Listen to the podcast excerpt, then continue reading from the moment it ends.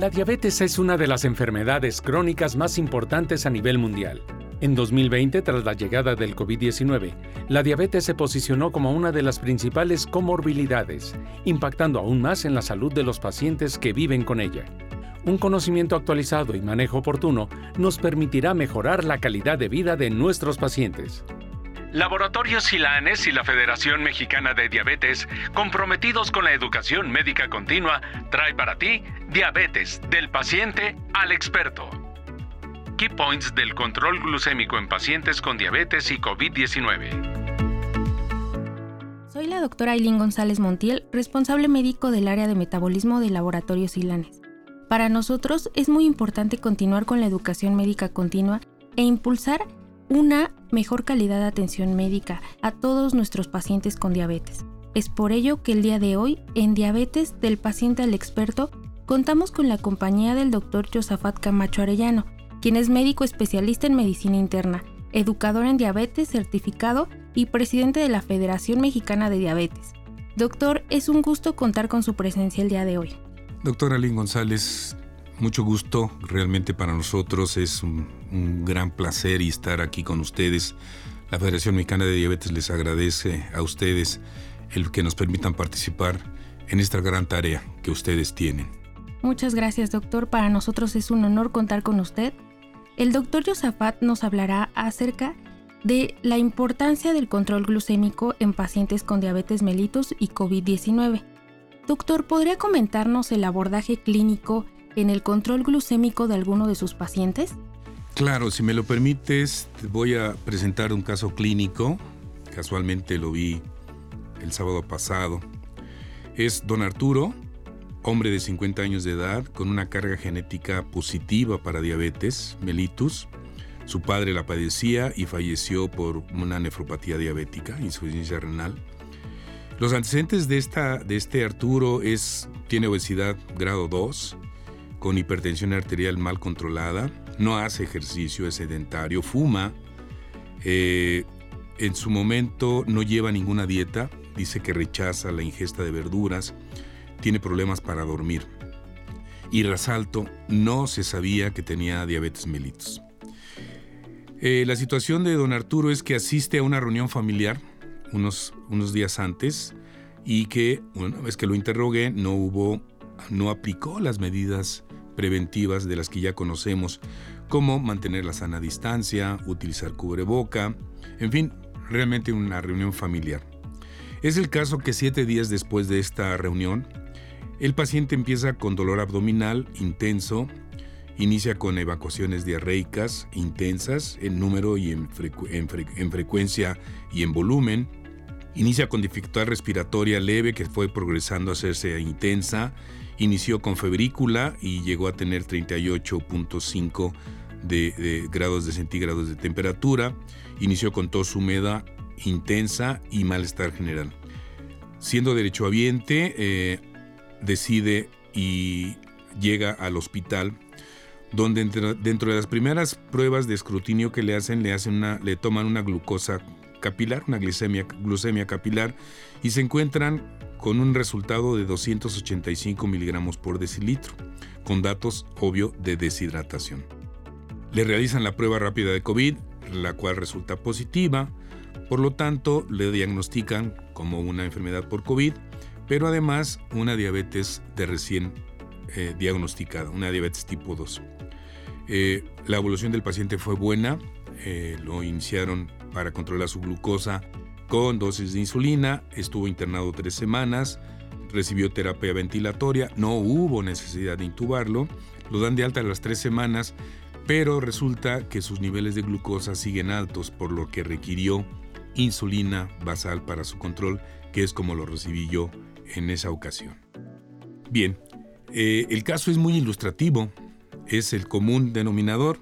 Y bueno, quiero comentarte, doctora Aline González, que los factores de riesgo para adquirir el COVID hoy día está caracterizado por personas portadoras de hipertensión arterial mal controlada, diabetes mellitus y mal controlada, lo resalto, y obesidad.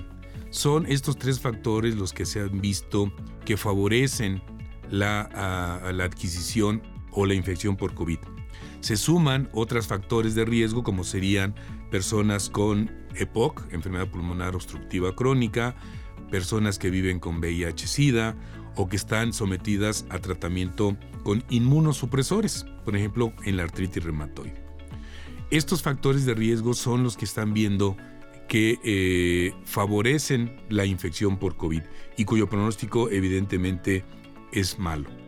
Quiero resaltar que una diabetes mellitus bien controlada no lo hace más susceptible de adquirir el virus, pero no así la infección que se presenta en una persona con diabetes mal compensada. Y si además rebasa los 60 años, la tasa de mortalidad es hasta del 50% más en personas con diabetes que en las que no lo tienen. Entonces, como tú verás, creo que tenemos mucho que trabajar para evitar el contagio del COVID en estos pacientes. Es muy cierto, doctor, todo lo que nos comenta. Sin duda, evaluar los factores de riesgo en nuestros pacientes con COVID-19 es muy importante. Doctor, fisiopatológicamente, ¿qué efectos tiene el COVID-19 en el páncreas y cuál es su impacto en la salud de nuestros pacientes con diabetes? Bien, sabemos que el cuadro inicial es un cuadro de tipo respiratorio, ¿sí? con gran dificultad respiratoria, se sumó posteriormente problemas de coagulación, se fueron, se fueron entendiendo más la fisiopatología de la infección por COVID, empezaron a aparecer infartos de miocardio, alteraciones hepáticas, alteraciones renales, eh, gastrointestinales, eh, y hemos ido investigando más y se ha comprobado que el virus ataca todos los órganos de nuestro organismo. Está demostrado que también ha llegado a afectar la destrucción de las células beta productoras de la insulina.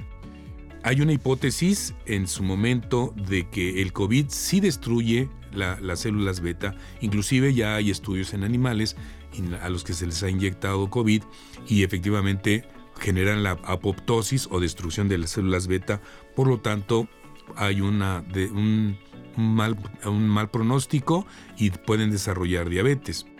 Yo quisiera pensar como lo sabemos, que el 50% de las personas que tienen o que viven con diabetes o que sabemos que tienen diabetes, un número similar son personas que viven con la enfermedad y que no han sido diagnosticadas, como es el caso que nos ocupaba. El paciente no, no tenía diabetes, no se sabía con diabetes, era un paciente con diabetes no diagnosticado y que la enfermedad del COVID la desarrolló o la hizo manifiesta en su momento. Hay estudios eh, eh, por ejemplo, aquí traigo un estudio de 39 pacientes con SARS-CoV-2 sin antecedentes de diabetes. 20 de ellos desarrollaron una hiperglicemia transitoria. Los otros dos se quedaron con diabetes y que requirieron insulina. Otro estudio de 29 personas con COVID-19 y diabetes mostró que el 69% de ellos tuvieron valores no deseables de glucosa, como es el caso que nos ocupa, sobre todo preprandial antes de los alimentos y postprandial. El 10.3% de ellos sufrió hipoglicemias en su momento. Eh, entonces, aquí existe un paradigma. ¿Realmente eh, la infección vino a descubrir la diabetes?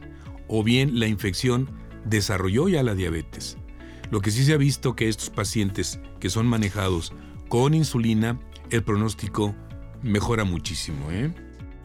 Doctor, para todos nuestros médicos de primer contacto que nos están escuchando, ¿qué aspectos son relevantes en el manejo de pacientes con diabetes mellitus y riesgo de contagio por COVID-19?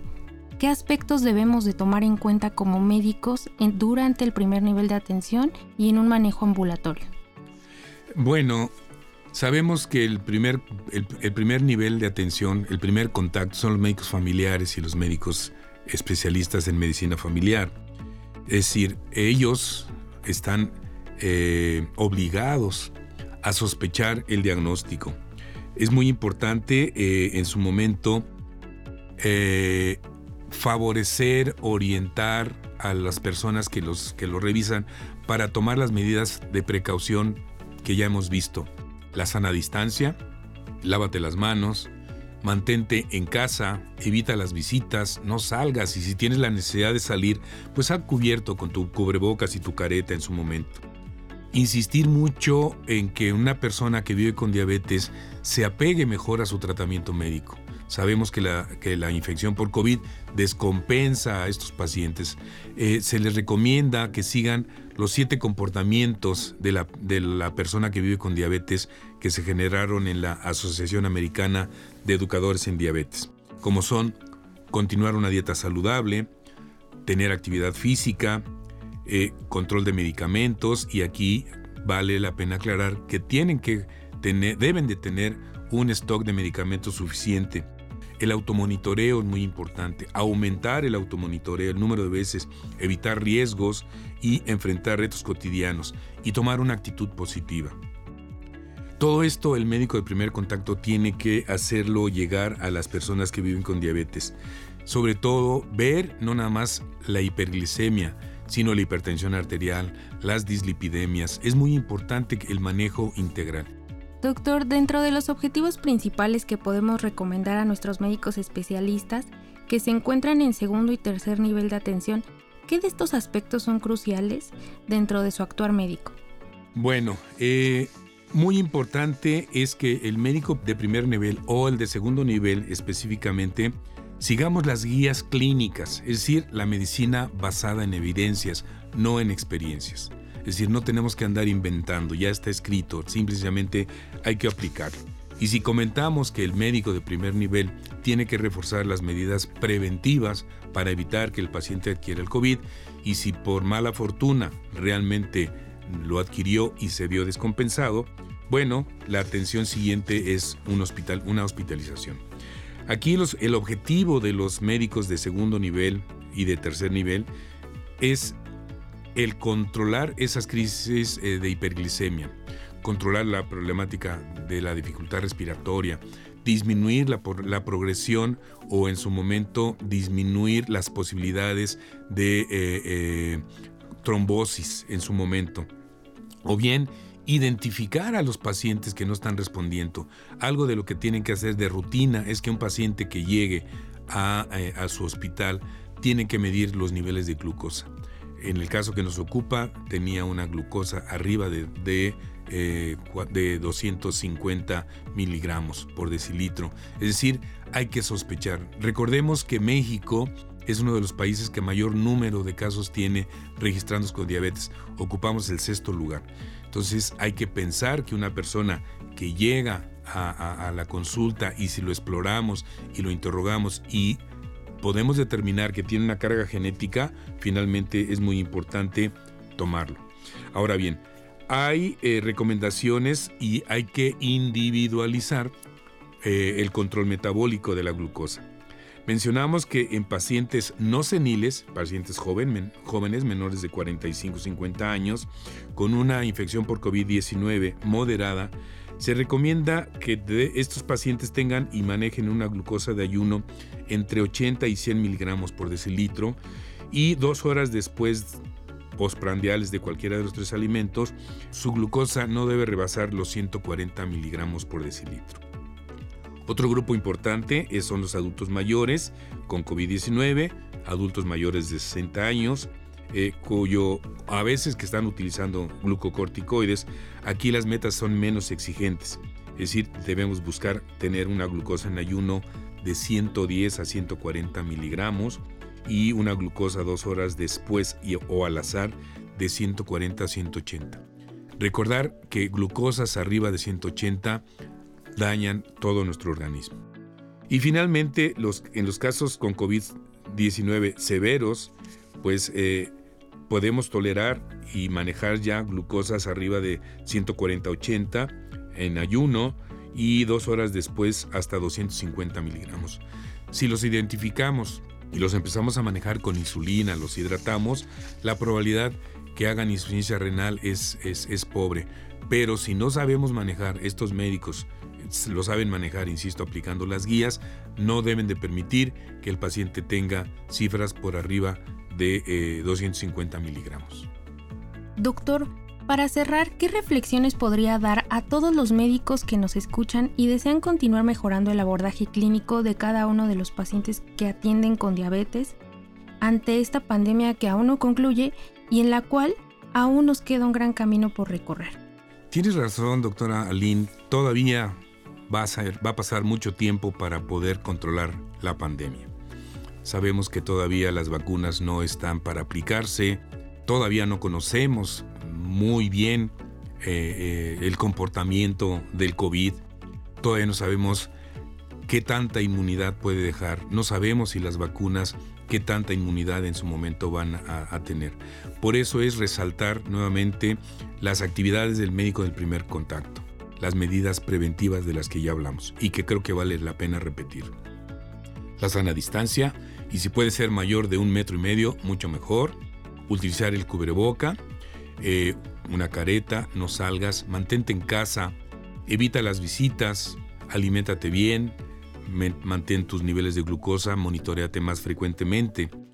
Pero aquí vale la pena eh, reflexionar y hacer reflexionar tanto al paciente como al médico. Es muy importante saber que el tener diabetes no es una sentencia de muerte. Es preferible tener diabetes que cáncer, por ejemplo. ¿sí? Entonces, la ah, diabetes no es una sentencia de muerte. Creo que es la mejor oportunidad que tiene esa, esa familia de la persona que vive con diabetes para modificar sus estilos de vida, los cuales ya perdieron. Una alimentación sana, en raciones, porciones, la actividad física, dejar de fumar, vacunarse, todas esas eh, actividades de un estilo de vida, tenemos que mejorarla. Como se trata de una enfermedad crónica, es muy importante que lo sepan que es una enfermedad no curable, pero perfectamente controlable. Es decir, el paciente se puede controlar, puede retrasar las complicaciones en su momento si se aplica y tiene mejores controles. Es muy importante que esa persona que vive con diabetes siempre tenga el apoyo de la familia y de los profesionales de la salud. La persona que vive con diabetes debe tener un carnet, debe tener una lista de medicamentos, su médico, su cuidador, muy importante, qué toma, qué se aplica, cómo se aplica, para que si tiene la necesidad de acudir a urgencias, lo lleve y el médico lo pueda en su momento entender. Muy importante, dijimos que es una enfermedad crónica. Bueno, requiere de constancia, perseverancia, orden, disciplina, así como una conducta y de pensamientos positivos que forman parte de los siete comportamientos. Ese tabú de que no quiero que en mi casa, en mi trabajo, mis amigos se enteren que tengo diabetes, hay que romperlo. Toda la gente de nuestro entorno laboral, escolar, deportivo y familiar y vecinos deben saber que tengo diabetes para que en su momento puedan actuar en caso que yo, persona que vive con diabetes, pueda requerir de su, de su ayuda. Entonces hay que romper ese tabú, es muy importante. Una pregunta muy común es, ¿yo tengo diabetes, mi familia o mis descendientes lo van a tener? La respuesta es no. Hay una predisposición, es claro, pero si esa persona no sigue un buen comportamiento, sube de peso, fuma, eh, no hace ejercicio, no, no, tiene una buena alimentación, la probabilidad que desarrolle la diabetes se está dando y la va a desarrollar. Se puede prever, afortunadamente, como lo sabemos hoy día, antes de hacer el diagnóstico hay 10 años previos donde esa persona puede ya tener algunas alteraciones en el metabolismo de la glucosa. Entonces, prever durante 10 años creo que es eh, increíble que no sepamos hacer un diagnóstico, que por, cierto, quiero decirte que estamos haciendo diagnósticos de diabetes mellitus muy tardíos. ¿Sí? cuando ya hay daños en, eh, eh, arteriales en la micro y en la macro circulación. Entonces, una diabetes bien controlada va a retrasar todas estas complicaciones. Pero algo muy importante que quiero resaltar. Comprometer y responsabilizar a las personas que viven con diabetes en su manejo y control para que ellos tomen decisiones en el día a día y éstas sean correctas. ¿Y quién lo tiene que hacer? ¿Quién los tiene que empoderar? Obviamente los médicos, las nutriólogas, los ejercitadores. Por eso, resalto, es un compromiso profesional del personal de salud el empoderar al paciente y a su familia en el control de la enfermedad se ha visto que una, una familia de una persona que vive con diabetes que está empoderado va a tomar decisiones correctas y le va a ir muy bien a este paciente. Insisto, la diabetes no se cura y se controla muy bien. Muchas gracias, doctor. Eh, me parecen excelentes sus reflexiones. Creo que es muy importante nosotros como profesionales de la salud tener en cuenta que debemos de responsabilizar a nuestros pacientes para que sean más reflexivos con el manejo de su enfermedad y nosotros como personal de salud tomar estas metas y objetivos y compartirlas con el paciente para tener un abordaje oportuno que nos permita poder ayudarlo de la mejor manera y mediante medicina preventiva. Muchísimas gracias doctor por todas sus reflexiones y recomendaciones. Me parecen excelente y sin duda apoyarán mucho a los médicos que nos están escuchando. En nombre de Laboratorios Ilanes, agradecemos en Diabetes del Paciente al Experto la presencia y sus excelentes recomendaciones del doctor Josafat Camacho Arellano, presidente de la Federación Mexicana de Diabetes. Muchas gracias, doctor.